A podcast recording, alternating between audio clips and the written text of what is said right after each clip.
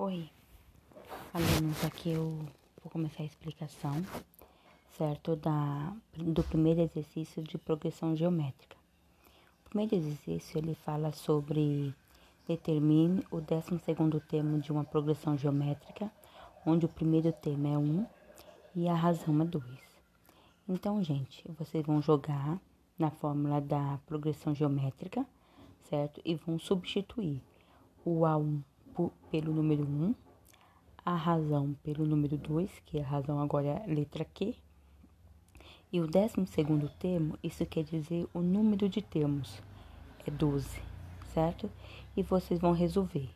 Lembrando que agora a potência ela é muito alta, então utilizem calculadora, ok?